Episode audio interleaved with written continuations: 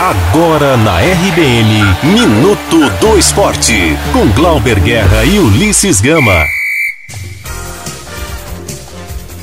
Glauber Guerra. O domingo será inusitado para os torcedores do Vitória. O clube tem dois jogos no mesmo horário, River do Piauí e Jacuipense. O primeiro começa um pouco mais cedo, às três e meia da tarde no Barradão pela Copa do Nordeste. 30 minutos depois, tem um compromisso em Riachão do Jacuípe pelo Campeonato Baiano. Mas como isso é possível? Eu já te explico. O Leão disputa o Nordestão com a equipe principal, enquanto no Baianão o time é representado pelo Aspirantes. Um fato inédito no futebol baiano.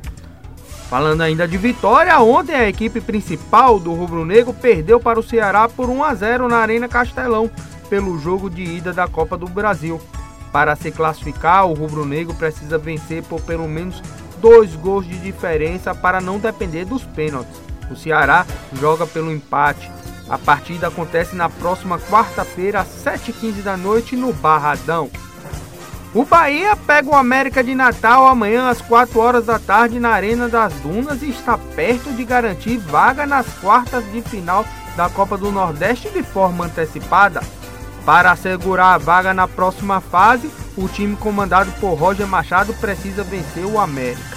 Se conquistar os três pontos, o Bahia estará classificado independentemente de qualquer outro resultado, já que chegará aos 14 pontos e, restando apenas mais uma rodada em disputa, não poderá ser alcançado pelas equipes que estão fora do G4. Eu sou Glauber Guerra e você está na RBN Digital. Você ouviu Minuto do Esporte na RBN Digital.